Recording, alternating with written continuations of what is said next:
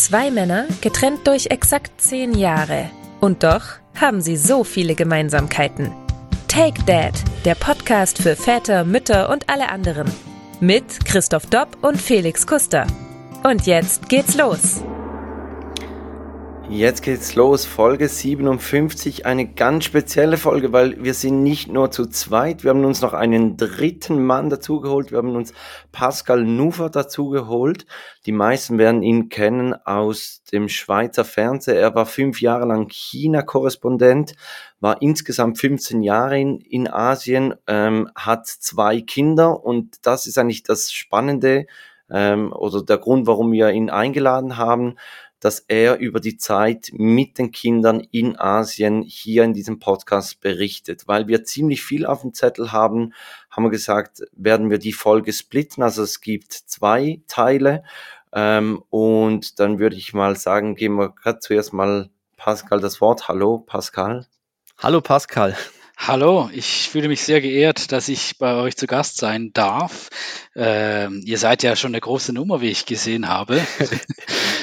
Äh, also wegen, oh, dem, wegen dem Man's Health, ja, das, das haben wir unseren Körpern zu äh, verdanken, oder? Dass wir da Das ist wahnsinnig schade. Ich finde es wahnsinnig schade, dass es eben nur Audio ist und dass man das nicht sehen kann. Also wir haben es ohne Sixpack geschafft, ja, genau. Ja. Und, und heute ist wirklich alles ein bisschen improvisiert. Also letztes Mal waren äh, Christoph und ich im gleichen Raum. Dieses Mal musste ich in den Keller für die Aufzeichnung, weil mein Internet oben zu schwach war. Ähm, ich hoffe, es hält und ich Aber wer stellt doch seinen WLAN-Router in den Keller? Also Felix, da müssen wir noch mal drüber reden. Ja, also, warum brauchst du im Keller so guten Empfang? Also ja, ich, ich könnte sagen wegen dem wegen dem Home Trainer, wegen der der Rolle fürs Fahrrad im Winter, aber dann könnte ich ihn ja in den Sommermonaten könnte ich das Internet hochnehmen. Aber das ist ein anderes Thema. Das interessiert hier eigentlich auch nicht. Ich würde sagen, wir haben wirklich so viel auf dem Zettel, dass wir gleich starten. Aber bevor wir mit dem Kinderthema starten, ähm, Pascal, von dir gibt's eine fünfteilige Doku-Sendung. Zum Schluss von deiner Korrespondentenzeit hast du eine Doku gemacht, um dich mit dem Land zu versöhnen. Und in der ersten Folge bist du zu diversen Wahrsagen gepilgert. Und jetzt ist schon, ich glaube, es sind etwa zwei Jahre her, wahrscheinlich seit der Aufzeichnung noch mehr. Ist irgendwas eingetreten, was diese Wahrsager dir ähm, prophezeit haben? Gute Frage. Also es gibt so ein paar schöne äh, Momente da drin, da prophezeit mir einer, ich werde Autoverkäufer oder ich werde in die Autoindustrie gehen oder ich werde Banker und ähm, ich bin nichts von dem natürlich geworden jetzt zurück hier in der Schweiz. Ähm, aber andererseits, gewisse Dinge sind tatsächlich eingetroffen und äh, oder haben schon einen Kern Wahrheit. Ich habe äh, ja diesen, diese Übung letzten Endes gemacht, so weil die Chinesinnen und Chinesen machen das tatsächlich. Äh, wenn sie eine wichtige Entscheidung im Leben treffen, dann gehen sie zum Wahrsager. Und ganz viele machen das. Und das ist anders als bei uns. Das ist fast ein bisschen sportlich, nimmt man das. Wenn der dann halt nicht gerade das sagt, was man hören will, dann geht man einfach zum nächsten. Und äh, der wird dann vielleicht etwas anderes sagen. Und so habe ich das ja auch ein bisschen gemacht. Und äh, weil ich ja tatsächlich nicht an Wahrsagerei eigentlich glaube, äh, wollte ich einfach mal rausfinden, was denn da so passiert und was die Faszination dran ist. Und zum Schluss hatte ich etwa tatsächlich etwa 20 verschiedene Wahrsager besucht und ah, ich habe bei allen die gleiche Frage gestellt, nämlich die eben, wie kann ich mich mit China zum Schluss nochmal versöhnen, weil ich war ja so ein bisschen frustriert nach fünfeinhalb Jahren und, und auch ein bisschen zynisch unterwegs mit der Zeit. Das passiert, äh, wenn man so lange als Journalist da gearbeitet hat, noch oft. Und da haben mir eigentlich alle gesagt, ja, Versöhnung findet nicht mit einem System oder mit einem Land oder mit irgendetwas Abstraktem statt, sondern Versöhnung findet mit Menschen statt. Du musst zurückgehen zu den Menschen, die dir was bedeuten. Und wenn du Versöhnung suchst, dann findest du die im besten Fall da bei den Leuten, die dir was bedeuten, bei denen, die dir was wert sind. Und ich glaube, das hat tatsächlich gestimmt. Das ist sehr gut eingetroffen. Ich hatte nach den äh, weiteren Folgen dieser Dokumentarfilme äh, tatsächlich so, so ein bisschen das Gefühl, ich hätte mich noch einmal versöhnen können, natürlich eben vor allem mit den Menschen. Also ich hätte spätestens nach dem Wahrsager aufgehört, der die vielen Frauen versprochen hat. Da wäre ich dann mit dem Ergebnis zufrieden gewesen. Aber du, du bist wirklich weitergepilgert. Äh, eine spannende Doku-Serie, die es immer noch in der SRF-Mediathek ähm, anzuschauen sich lohnt. Ja, wir haben gesagt, wir haben dich eingeladen, weil du zwei Kinder hast und das eine ist sogar in Asien zur Welt gekommen, da kommen wir jetzt gleich drauf. Also du bist 2004, bist du zusammen mit deiner, ich glaube dazumal schon Frau. Ja, also wir haben dann geheiratet. Das war eigentlich im Grunde auch äh, schon damit verbunden, weil wir, sie war, also wir waren noch erst nicht verheiratet, wollten ins Ausland, äh, waren 29 und, und äh, haben dann irgendwie gesagt, okay, jetzt müssen wir einfach gucken, dass, dass wir da überleben können. Und derjenige oder diejenige, die da irgendwo eine Möglichkeit findet von uns beiden, wo wir notfalls auch mit einem Einkommen durchkämen, ähm, der kann mal äh, den Ball hochwerfen, so kann man das sagen, also den Ballon steigen lassen. Und dann war sie sehr schnell und hatte als Lehrerin an der Schule, an der Schweizer Schule in Bangkok eine Stelle.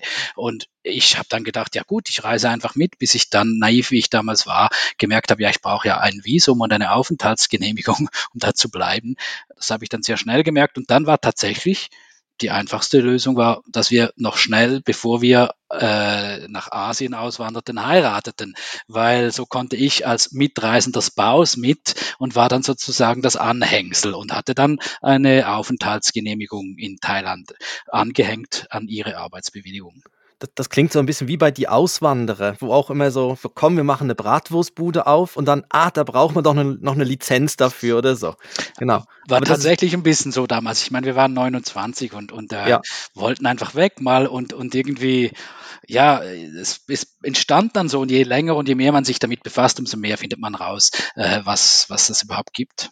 Aber wart ihr vorher schon mal in Bangkok oder ist es dann so wirklich so wie bei The Beach, hat es euch erschlagen, so mit Hitze und Menschen und ja, irgendwie Das war ja tatsächlich Mofas und ja. in der Zeit, als The Beach wirklich auch äh, das Buch damals noch, noch, der Film war noch nicht draußen, aber The, The Beach hatte ich tatsächlich gelesen.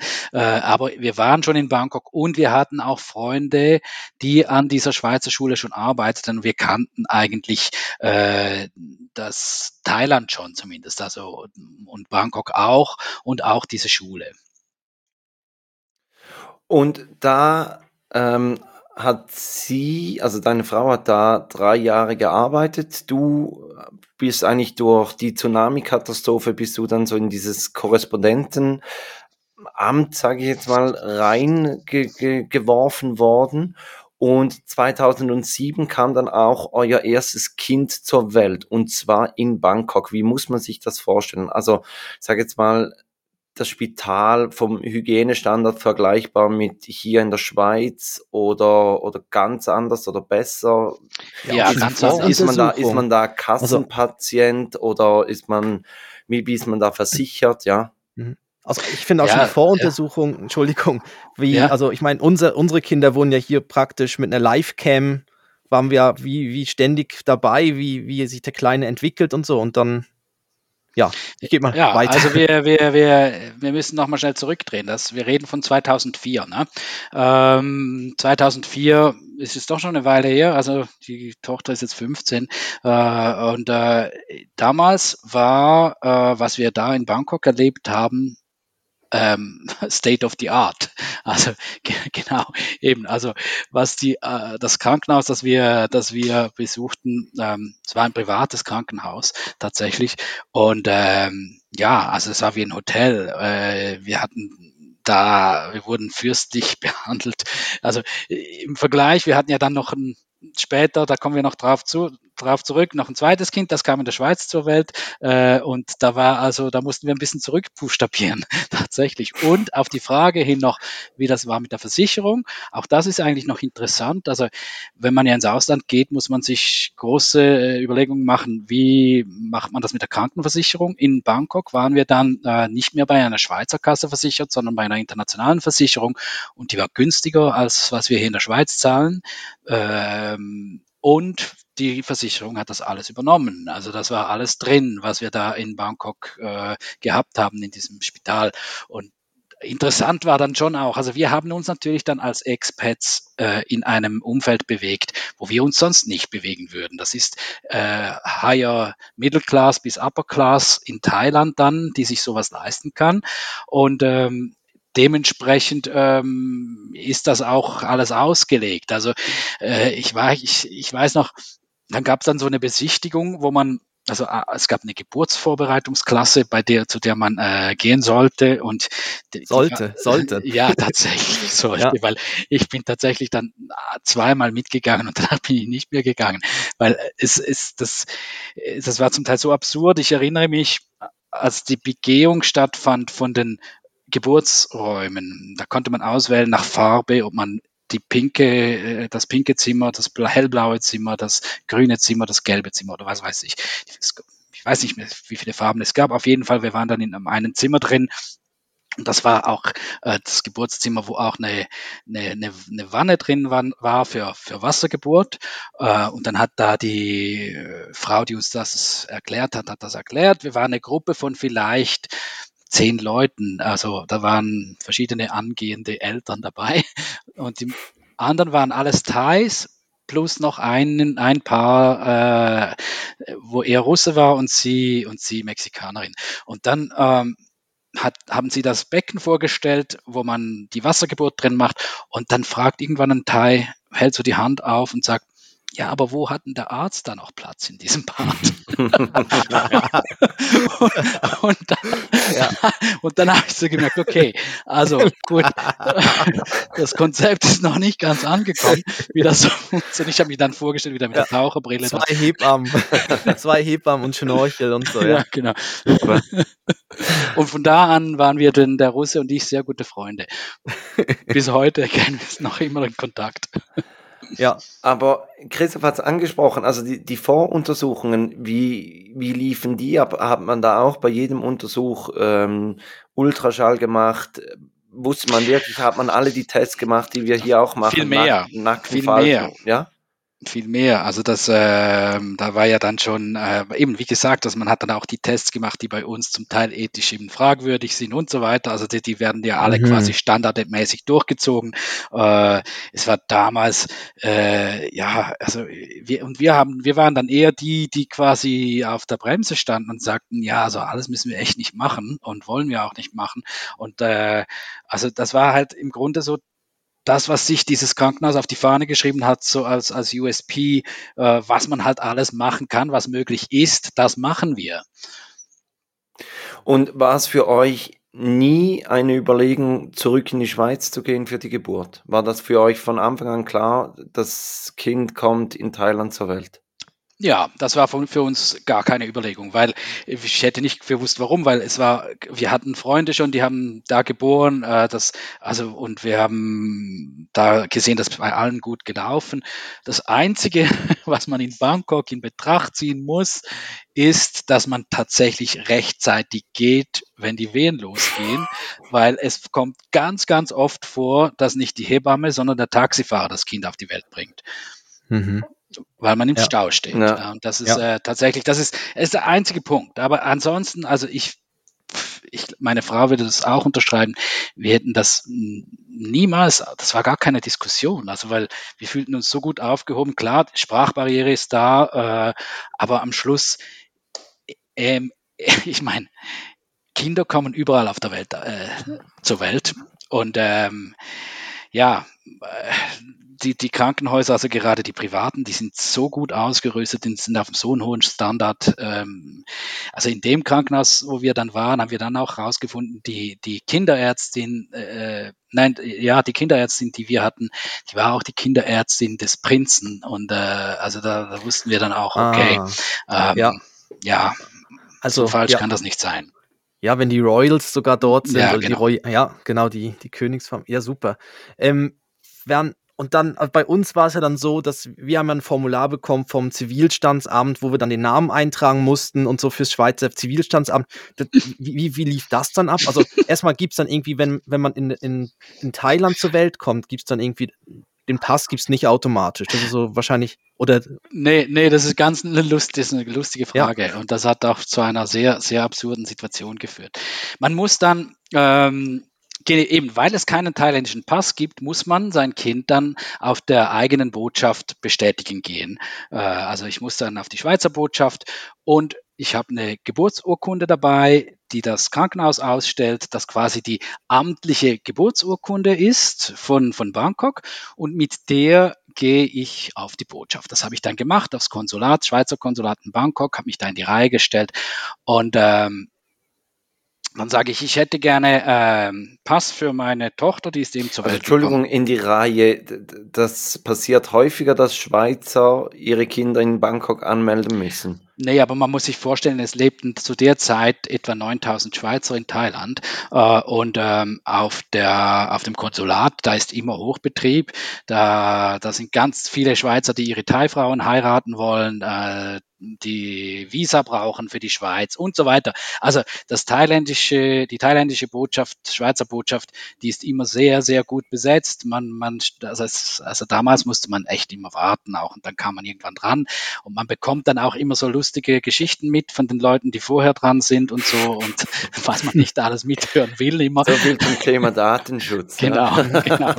Warten Sie doch bitte noch, bis Sie vielleicht ein gewisses Alter erreicht haben oder so. Genau, ja, super, genau. ja. Und mhm. so war es dann auch, dann kam ich dran und dementsprechend, da muss man auch sagen, äh, ist das Personal auch manchmal etwas genervt, dass man kann das denen aber auch nicht verübeln, weil es gibt wirklich lustige Fälle und, und schwierige Fälle da, die man dann so mitbekommt.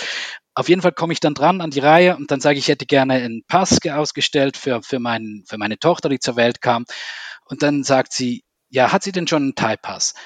Dann sage ich, nee, nee, die, hat, die, die kommt, bekommt keinen Thai-Pass. Warum denn? Dann sagt sie, doch, sie muss zuerst einen Thai-Pass haben, erst dann bekommt sie Schweizer Pass. Dann sage ich, nein, ich habe mich informiert, ich glaube nicht. Und dann sagt sie, sagt sie noch so, meinen Sie, Sie wissen es besser? Und dann war mal so ruhig und dann sagt sie so, also, Ihre Frau ist Thai, nicht? Dann sage ich, nee, meine Frau ist Schweizerin. Also es ist halt so, wahrscheinlich 90 Prozent der Fälle äh, sind halt einfach, ist der Fall so, dass das, ein, das eine Mischehe ist und äh, dann ist der Fall klar, dann kommt, bekommen die erst den Thai-Pass und dann können sie Doppelbürgerschaft äh, dann für, für, den Vater auch noch beantragen. Auf jeden Fall war es dann so, dann habe ich dann ähm, den Pass bekommen und dann ja, war das und eine thailändische Staatsbürgerschaft hat unsere Tochter nicht. Ja. Okay. In, in der Schweiz verschickt man dann ja Geburtskarten. Also ich, ich denke jetzt gerade so, ich meine, also das Alltägliche oder das, was für uns ganz normal ist, ist ja dann auch in, in Thailand noch speziell. Also habt ihr in Thailand Geburtskarten gedruckt und die dann alle in die Schweiz geschickt oder habt ihr jemanden in der Schweiz beauftragt, dass der die rausschickt für euch, um, um Porto zu sparen? Nee, wir haben die, der, wir haben die tatsächlich in Thailand gedruckt. Was ich mich nicht mehr erinnere, ist, ich weiß es nicht mehr, ob wir sie in die Schweiz geschickt haben und von da aus äh, frankiert haben. Aber lustigerweise, und das ist ja wiederum, das sind dann die Absurditäten des Postgesetzes, es ist gleich teuer von Thailand aus etwas in die Schweiz zu schicken, wie wenn man es in der Schweiz verschickt. Das ist so ähnlich. In China ist das auch so, weil äh, wenn du wenn, wenn das Land postalisch als äh, Schwellenland oder Drittweltland eingestuft ist, dann gibt es so gewisse Vergünstigungen. Und deswegen können wir ja so billig bei, bei Alibaba und so bestellen immer noch, weil, weil so. genau deswegen, weil die Post viel günstiger ist, wenn sie von einem Schwellenland ausgeschickt wird. Hm. Ja, es, es dauert dann vielleicht manchmal ein bisschen länger, bis es kommt, bis dann der, der, genau. der ja, das Schiff dann mal bis, ja, bis äh, der Podcast-Mikrofonarm kommt, oder was, Christoph? Du, du Gut, wenn man, genau. wenn man das natürlich während Covid bestellt, dann kommt das gar nicht an. Ja, genau. Und ähm, ähm, dann, dann, dann, ja, nach dem, wahrscheinlich nach der, wenn du gesagt hast, es war ja wie im Hotel dann dort, also für, für euch oder für deine Frau, ähm, hast du dann dort mit übernachtet oder bist du dann nach Hause jeweils und hast sie dann so besucht und. Nee, ich habe da gewohnt. Ich habe da gewohnt. Wirklich? Okay. Ja, und, aber echt, wir hatten dann irgendwie, wir sind sehr schnell wieder nach Hause, weil es zu, es war too much. Also, ja. es, da ist ständig jemand da gewesen und, und wollte dir irgendwas bringen und fragen, was noch und die und das noch und ist die Lampe gut und was weiß ich. Und irgendwann, also sobald es möglich war, also ich, ich wir sind früher ja nach Hause, wirklich, ja. als, als, als eigentlich geplant war. Ja, das klingt schon ein bisschen anders wie hier, wo man dann vielleicht eher mal noch ein paar Mal drücken muss, vielleicht auf so einem Knöpfchen, dass mal jemand kommt. Und dort ist es dann eher umgekehrt und ja, es gut, wird. Aber so die dritte Hotstone-Massage am Tag ist dann halt auch einfach zu viel. ja, irgendwann, irgendwann ist einfach genug. Ja, ja, ja. ja. Okay, und dann seid ihr nach Hause und ähm, und dann ging es ja zu Hause los. Also dann ging ja das Ganze zu Hause mit dem Einrichten, mit, äh, mit irgendwie, ähm, habt ihr euch dann irgendwie auch schlau gemacht? Ich meine, die ganzen, also wir haben ja dann irgendwie hier so gewisse so Empfehlungen bekommen, was man dann so bekommt als, als Babynahrung, als, als Milchpulver, als Brei, als irgendwie so Sachen. Habt ihr euch dann auch irgendwie schlau gemacht, was, was ist da alles? Weil ein Thai-Curry ist, glaube ich, noch schwierig für Neugeborene. Ja, also natürlich. Also wir haben, wir haben äh, tatsächlich, also wir haben uns natürlich dann schon auch ähm, das Beste aus beiden Welten geholt. Wir hatten natürlich Remo Lager dabei, das Buch zumindest, also nicht ihn als Person, aber äh, und, und irgendwie äh, und ähm, ja, und ich weiß noch, wir hatten die ganzen Ausgaben, es gab damals, ich weiß nicht, ob es die noch gibt von der Pro Juventute, diese Elternbriefe. Ja, die, ja, die gibt es noch. Die ja. gibt's noch. Die hatten wir dann noch beantragt aus der Schweiz als Gesamtausgabe, ob wir die einfach einmal, dann haben sie die uns geschickt. Die hatten wir tatsächlich dabei. Ja, also weil natürlich, es ist so, schon so, wir hatten ähm, äh, auch eine, eine thailändische Haushälterin, ähm, die bei uns gewohnt hat. Man ist ja dann schon ein bisschen anders in diesen Expat-Haushalten. Und ähm, ja, das hat sich dann vor allem später, also als dann die Stillzeit vorbei war und so weiter, hat mhm. sich dann dann schon anders angelassen. Also unsere Tochter hat dann ziemlich schnell Trockenfisch gegessen und äh, was weiß oh. ich und irgendwie Zeugs, das wir auch nicht gegessen hätten und die fand das super und äh, heute ist sie aber total heikel. Aber dann, dann hat die thailändische Haushälterin, also war dann gleichzeitig eigentlich auch Babysitterin. Teilweise ja, teilweise ja. Also es ist ja schon so, ich meine, wir waren beide dann recht lang zu Hause, weil ich war ja Freelancer und äh, meine Frau hatte dann äh, Mutterschaftsurlaub. Ähm, das war der Vorteil, weil wir an der Schweizer Schule äh, oder weil sie an der Schweizer Schule angestellt war, hatte sie ähm, nach Schweizer Bedingungen. In Thailand wäre das viel weniger gewesen und hat danach auch noch unbezahlt genommen. Und so hatten wir glaube ich, fast ein halbes Jahr hatten wir, hatten wir zusammen beide, wo wir zu Hause waren und hatten da eigentlich unglaublich eine schöne Zeit, sehr viel Zeit auch mit dem, mit, mit dem Kind.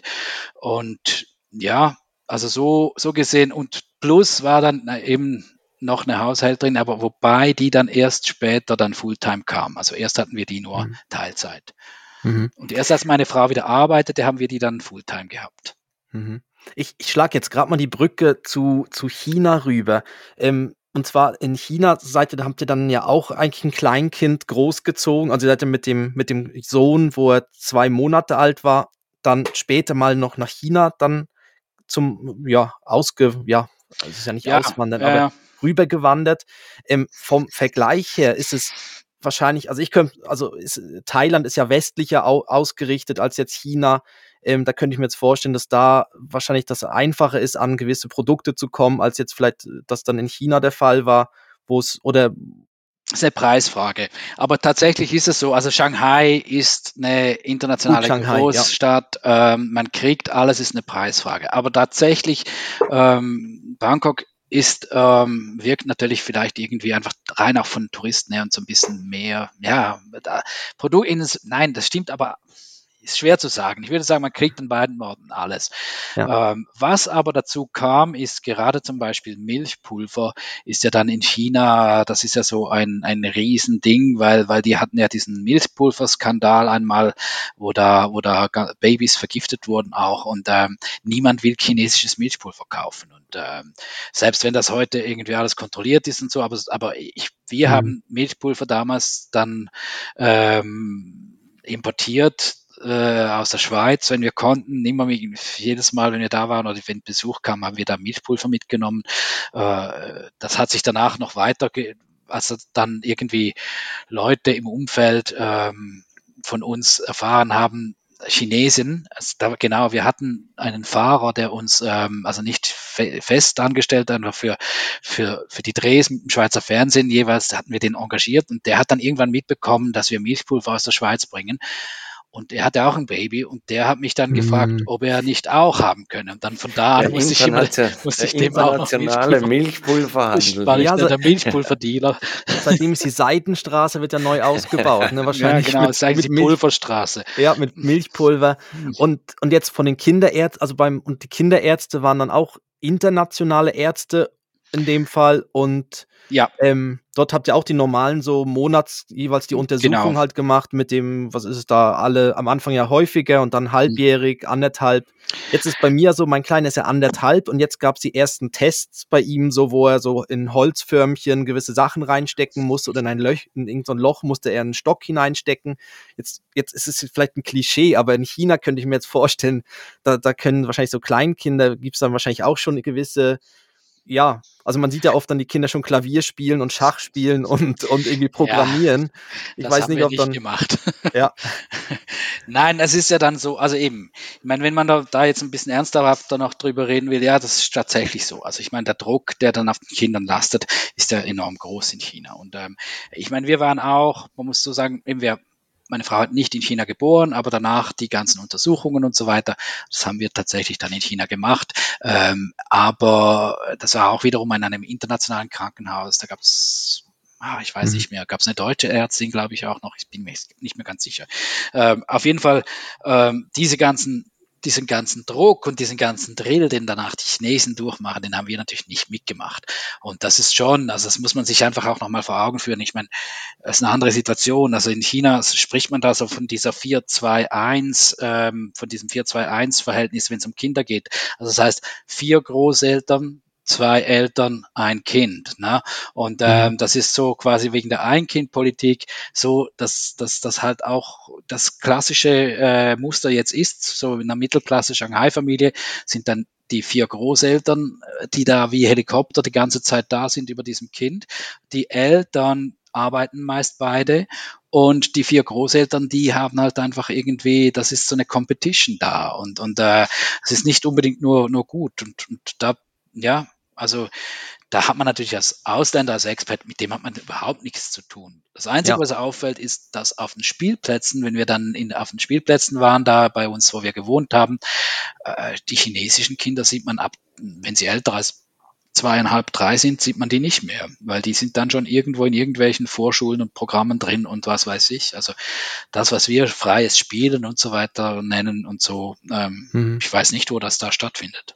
Aber ja. bis, bis zu diesem Alter sind sie nicht irgendwie, dass sie schon auf einem Fuß das Trapez balancieren oder also da Im Gegenteil, man. im Gegenteil. Ich finde, da sind sie überbehütet. Da wird ihnen mit dem Löffel äh, hinterhergerannt, überall hin. Eben wenn man sie dann draußen sieht, auf irgendwie im Bobbycar, dann hat der Bobbycar einen Motor äh, äh, und äh, die Nanny rennt hinterher mit dem, mit dem Löffel und füttert, äh, während das Kind äh, per Fernbedienung auf dem Trottoir rumfährt. Also ja, also nee, da fand ich ehrlich gesagt, das ist jetzt ein bisschen klischiert natürlich, aber, aber tatsächlich äh, fand ich da jetzt eben, unsere waren schneller selbstständig, hatte ich das Gefühl, oder durften halt auch mehr irgendwie mal, ja, mal umfallen, mal im Dreck rumkriechen und so weiter. Ähm, wenn wir die ganze Zeit von Essen sprechen, ich hätte ein passendes Würdest du lieber zum Thema Essen. Und ähm, wir haben gesagt, wir, wir machen das Würdest du lieber ganz normal, wie wir es kennen. Und, und du, Pascal, darfst natürlich mitmachen. Christoph, drück doch mal auf, auf deine Zahl. Ja, auf meine Zahl. Moment, ich muss glauben. Also,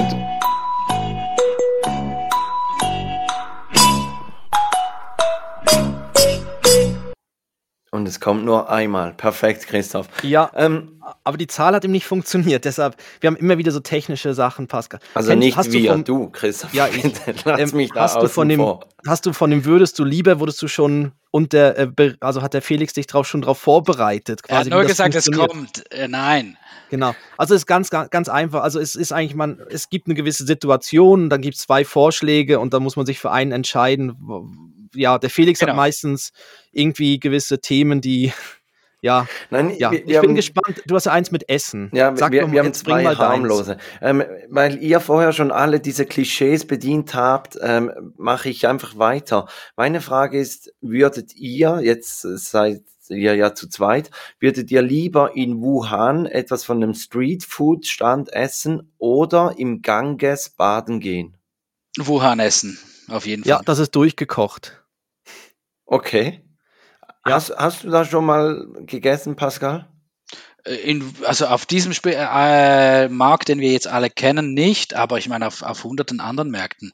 Ähm, ja, und ich meine, ehrlich gesagt, ja, die meisten, also da kaufen die meisten Leute auch ein. Und wir haben, wir hatten gleich um die Ecke so ein Wetmarket und ähm, das Gemüse haben wir nicht regelmäßig da gekauft, weil, weil halt dann doch gespritzt und so weiter. Und wir haben da sehr viel Geld ausgegeben. In Shanghai krieg, kriegt man auch Biogemüse. Ähm, aber ja, also die Dinge, die man kocht und so. Und ich meine, ja, wenn das frisch geschlachtet wird vor deinen Augen, ich meine, das meiste lebt ja dann noch. Ja, das sind ja Lebenmärkte und äh, kannst Gut, du nicht viel, frisch, ja. ja. Kannst du nicht viel falsch mhm. machen. Mhm. Ja. Okay, Christoph, du auch. Ja, ich würde ja eben, ich würde da auch nach dieser Regel ja gehen, da irgendwie, wie ist es, cook it, peel it und oder so weiter. It, ja. Genau, oder leave it. Und ähm, Ganges, Indien und so. Also ich sehe mich schon, also ich, ich sehe mich in Indien aus dem Flugzeug steigen und dann nur noch auf dem Klo sitzen. Also das ist wirklich, also da habe ich schon so ein bisschen, und der Ganges ist ja berühmt dafür, dass dann irgendwie da die Kühe drin, also tote Kühe drin sind und, mhm. und alles andere auch. und da, da ist die Themse gerade ein Scheiß dagegen. Was wäre es denn bei dir? Äh, ich, ich würde wahrscheinlich auch äh, den Street Food wählen, weil ich ähm, war 2016 war ich in, in Thailand, unter anderem auch in Bangkok, und ich hatte extrem Schiss, dass, dass irgendwas so eine Magenverstimmung oder, oder so. Und, und das war auch das erste Mal, dass ich außerhalb von Europa war. Und es, es war einfach nichts. Also ich hatte wirklich drei Wochen lang ging es mir super und das hat mir so ein bisschen die, die Angst genommen und ich denke eben, also das wird da eigentlich frisch zubereitet und wenn man nicht gerade Fledermäuse isst, dann, dann ist alles okay, oder? Ja, ich glaube, der Punkt ist der, also die Frage nach den Toxin, also nach den, nach den Pestiziden und so weiter, dass die ist tatsächlich dann, äh, die sich stellt. Aber die ist ja da, erst wenn du da wohnst und wenn du dich regelmäßig dann da ernährst, stellt sich die. Aber jetzt für einmal da essen zu gehen, hätte ich überhaupt keine Bedenken. Im Gegenteil, ich mache das sehr gerne. Also ich gehe sehr gerne auf diese Märkte. Ja. Ja, und meistens ist es ja ein gutes Zeichen, dann achtet man ja drauf, wo viele Einheimische essen, wo die, wo der genau. Topf quasi immer in Betrieb ist, ist ja dann, da sind die frischen Sachen drin und eben wenn es dann gut durchgekocht wird, ja. Also Christoph, du, du, hast einen hm? Zettel, du hast irgendwas vorbereitet, du guckst immer auf deinen Post-it. Jetzt muss Nein, ein Riesen, ja. würdest du lieber kommen. Ja, nein, ich habe ihm ein bisschen spezielleres würdest du lieber. Und zwar, ich hatte jetzt letztens die Situation, wo ich im Zug saß und dann saßen wir so zu dritt, also der Zug war recht voll und wir saßen so zu dritt in so einem Viererabteil und daneben gibt es ja das andere Viererabteil, da saßen auch ein paar Leute und dann irgendwie Zürich Hauptbahnhof musste ich noch weiterfahren, ist auf der einen Seite sind alle aus, äh, auf, äh, ausgestiegen, also es, dann saßen nur noch wir drei zu dritt in einem Viererabteil und neben uns war ein leeres Viererabteil. Würdet ihr dann rüberwechseln in das Leere? Also wenn ihr jetzt schon einen Moment dort sitzt, steht ihr auf und setzt euch dann auf die leere Seite oder sagt ihr, nein, ich bleibe jetzt hier sitzen bei meinen anderen Beinen, die ich zwar nicht kenne, aber das, wir haben uns jetzt schon so gefunden oder, oder wie, was macht Also hast dann? du mit denen schon geredet? Nein, nein, nein. Das ist eine normale Zugsfahrt, wo alle okay. Kopfhörer drin haben und alles okay. für sich machen. Ähm, aber, wenn, aber alle haben natürlich so rübergeblinzelt, von wegen, oh, da ist jetzt ja so ein Viererabteil frei. Und, aber es wirkt dann vielleicht ja irgendwie unhöflich, wenn man dann mittendrin aufsteht. Und sitzt du auf der Bank, wo ihr zu zweit sitzt? Oder wo du drüber du klettern musst über die anderen? Ja, nein, oder? Also das macht ja dann auch noch einen Unterschied. Wenn, wenn man zu dritt in einem Viererabteil sitzt, dann wird Hat einer ja, lange Füße oder wie? Ja, kann einer die Beine ausstrecken? Nein, oder einer sitzt alleine auf seiner Seite. Ja, dann ist ja noch schlimmer. Das finde ich eine ganz schlimme Situation, wenn dann, dann vier Abteil und beide sitzen nur noch auf einer Seite, dann muss einer die, die Seite wechseln. Ja, genau. Sonst, sonst sitzen wir nebeneinander. Das ist mehr so ein Pärchending. So fährt man ja als Paar dann. Also hat man früher als romantisches Paar ist man nebeneinander gefahren. Als jetzt eingesessenes Paar fährt man gegenüber, weil dann kann man sich unterhalten. Also ja. ich, ich sitze tatsächlich, wenn ich nicht über die Person rübersteigen muss, wenn ich am, am, am Gang sitze, dann, dann würde ich mich rübersetzen. Ich glaube, das mache ich auch. Ich, ich pendle ja. Und ähm, ich glaube, das ist auch so in der Pendlersituation normal. Ich glaube aber, ich bin viel Zug gefahren in meinem Leben. Ähm, eben unter anderem sind wir ja auch äh, eine ganze lange Strecke äh, von, von von Thailand im Grunde mit ganz viel Zug bis in die Schweiz gefahren auf, auf einer ganz langen Reise und äh, da stundenlang in, mit fremden Leuten in Abteilen gesessen. Äh, und da ist es dann so, wenn man sich dann irgendwie schon kennengelernt hat, dann bleibt man sitzen. Aber, aber so in der Pendlersituation, pff, da gehe ich weg, das ist mir egal. Aber ist, ist es so, dass wirklich das nur in der Schweiz ist, dass man dann einfach nicht miteinander spricht und, und in anderen Ländern kommt man da gleich ins Gespräch oder ist das auch ein Klischee? Also in China bin ich auch viel Zug gefahren. Da ist ja das chinesische Bahnnetz ist ja hervorragend ausgebaut mit diesen Hochgeschwindigkeitszügen. Ich bin x-mal zwischen Shanghai und Peking hin und her gefahren. Das sind äh, vier Stunden, viereinhalb Stunden, 1300 Kilometer oder sowas. Äh, also mit, äh, mit Hochgeschwindigkeitszug. Und ja, da ist es so, man hat eigentlich fixe Sitzplätze, äh, fix, fix zugeteilte. Aber auch da man kommt vielleicht mal ins Gespräch oder so. Wenn es ein richtig gutes Gespräch ist, bleibt man sitzen. Aber auch da, wenn sich dann irgendwie die Situation ändert und es mehr Platz gibt, dann, dann würde man da auch wegsitzen. Also ich würde, glaube ich, sitzen bleiben, einfach wirklich aus dem, aus dieser Barriere im Kopf, dass ich denke, was, was denken die anderen oder um die nicht zu verunsichern, dass der danach Pendelt immer unter, unter, seiner Achsel riecht und denkt, oh nein, ich habe einen wichtigen Termin und jetzt stinke ich wie ein Schwein. Oder pendelst du? Nein. Ja, eben. Ich glaube, es ist ganz anders. Wenn du, wenn du täglich pendelst, dann ist das wie so, das ist, ähm, das hat, mhm. da, das, das nimmt ja niemand übel.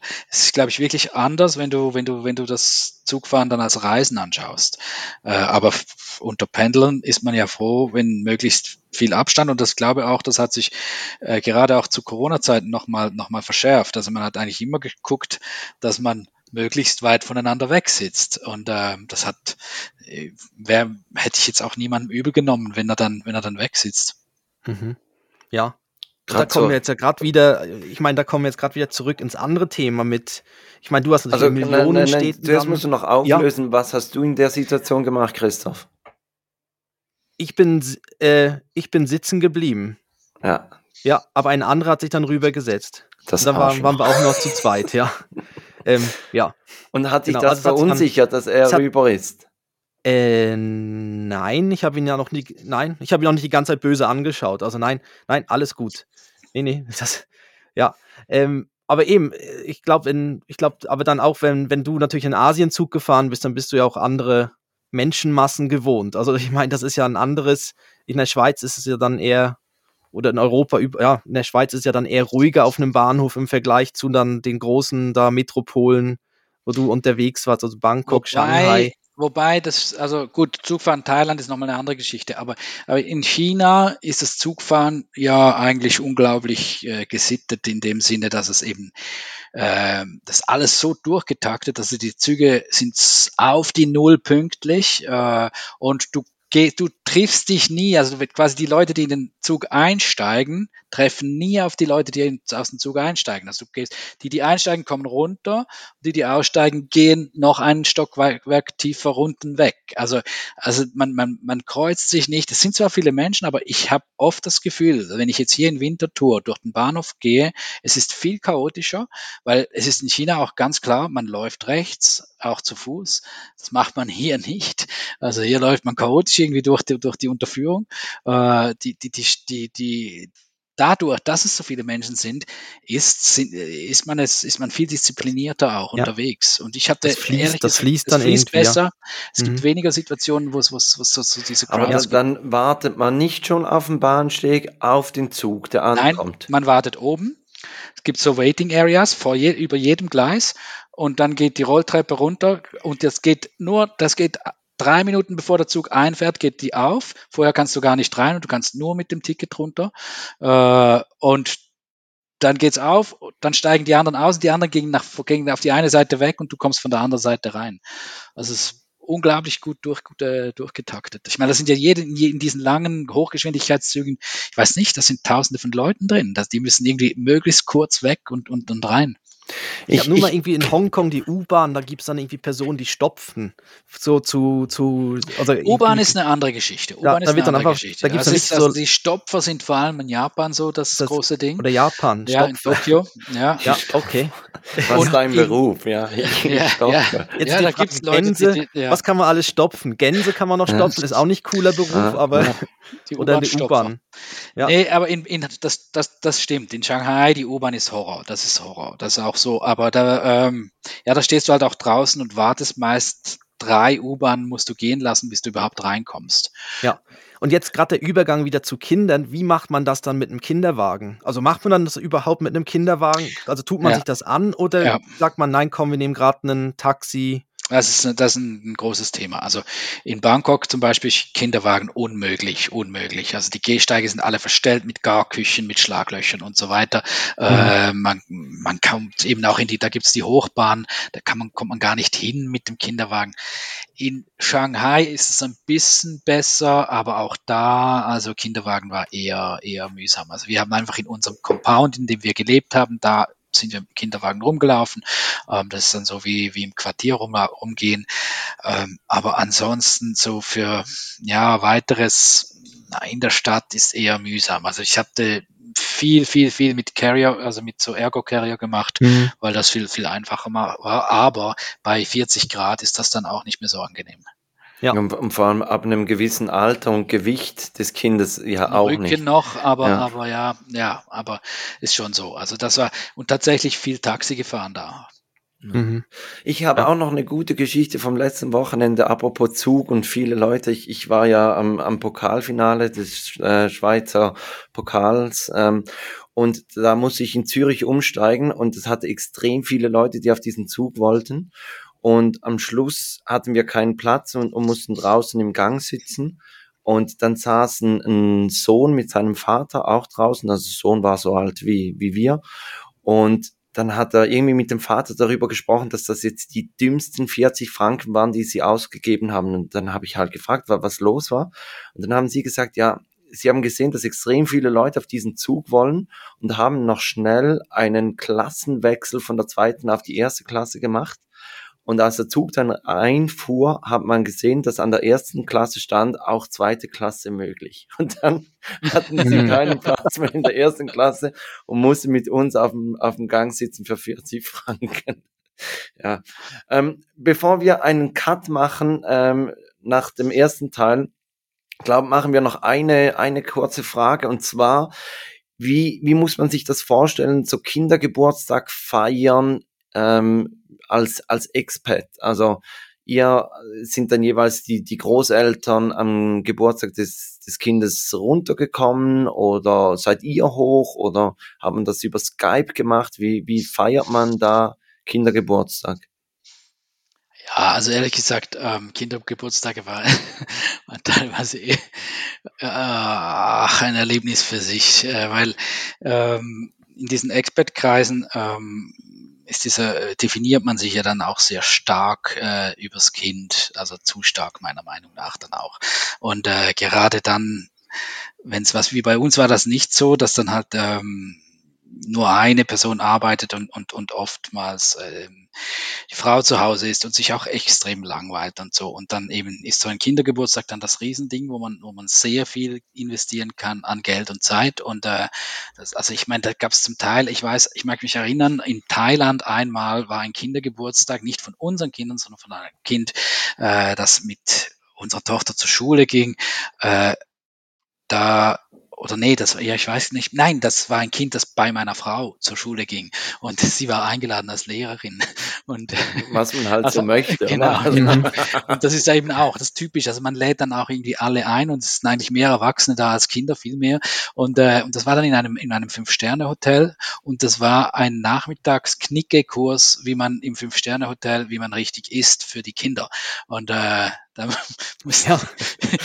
und solches, solche Dinge einfach. Das war dann so das Kinderprogramm für den Kindergeburtstag. Aber Klammer geschlossen, was haben wir gemacht? Also solche Dinge haben wir eigentlich nur mitgemacht, wenn wir mussten, aber man hat, kommt, man kommt dann ein bisschen unter Druck, wenn dann die eigenen Kinder Geburtstag haben und man dann eben die Leute einladen soll, die solches gewohnt sind. Und dann da, man kann einfach einen Gegenpol machen. Das haben wir dann auch gemacht, macht halt trotzdem eine Schnitzeljagd oder so.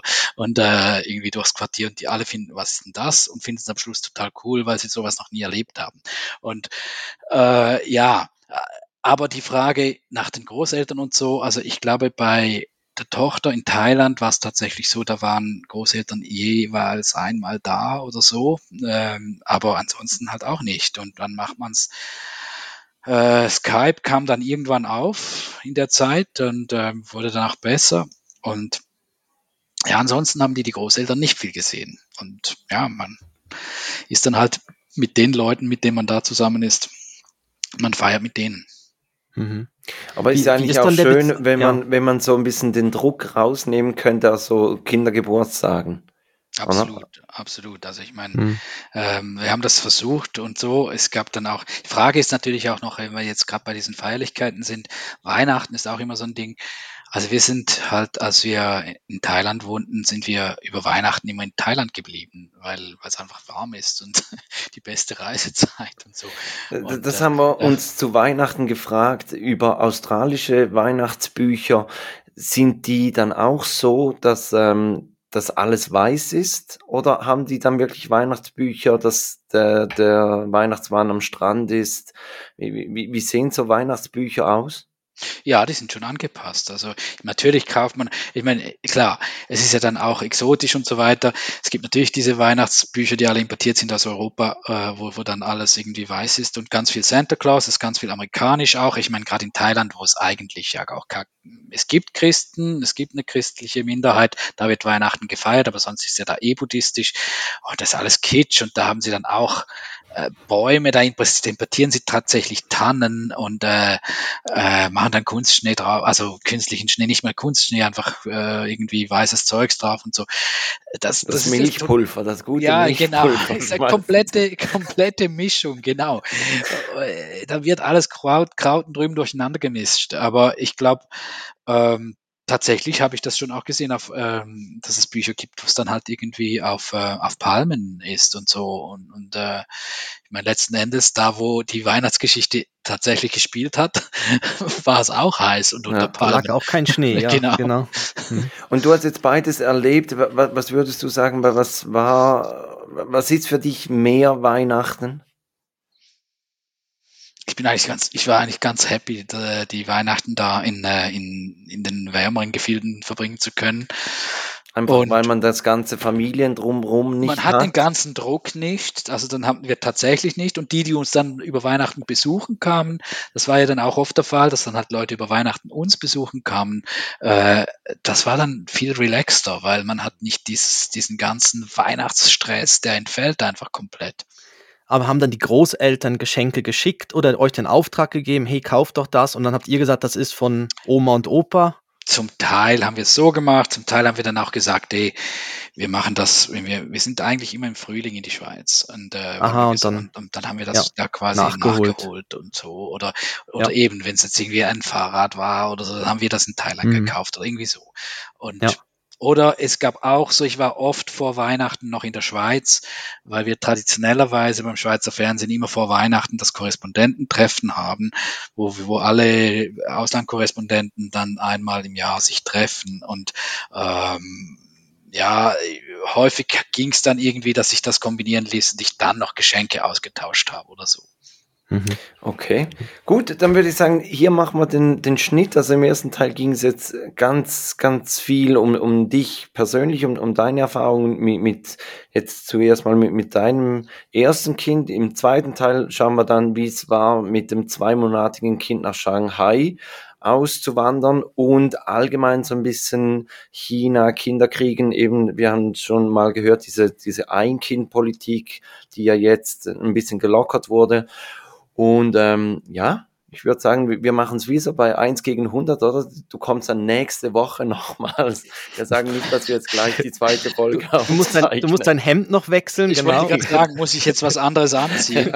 ja, dann, dann, machen wir jetzt gar keine Outro-Musik und sagen gar nicht Tschüss. Also sagen wir schon, wir sagen jetzt schon bis du, nächste du, Woche. Genau, du kannst noch die Outro-Musik machen und ich mache auch noch die, die Date-Verabschiedung. Das haben wir beibehalten.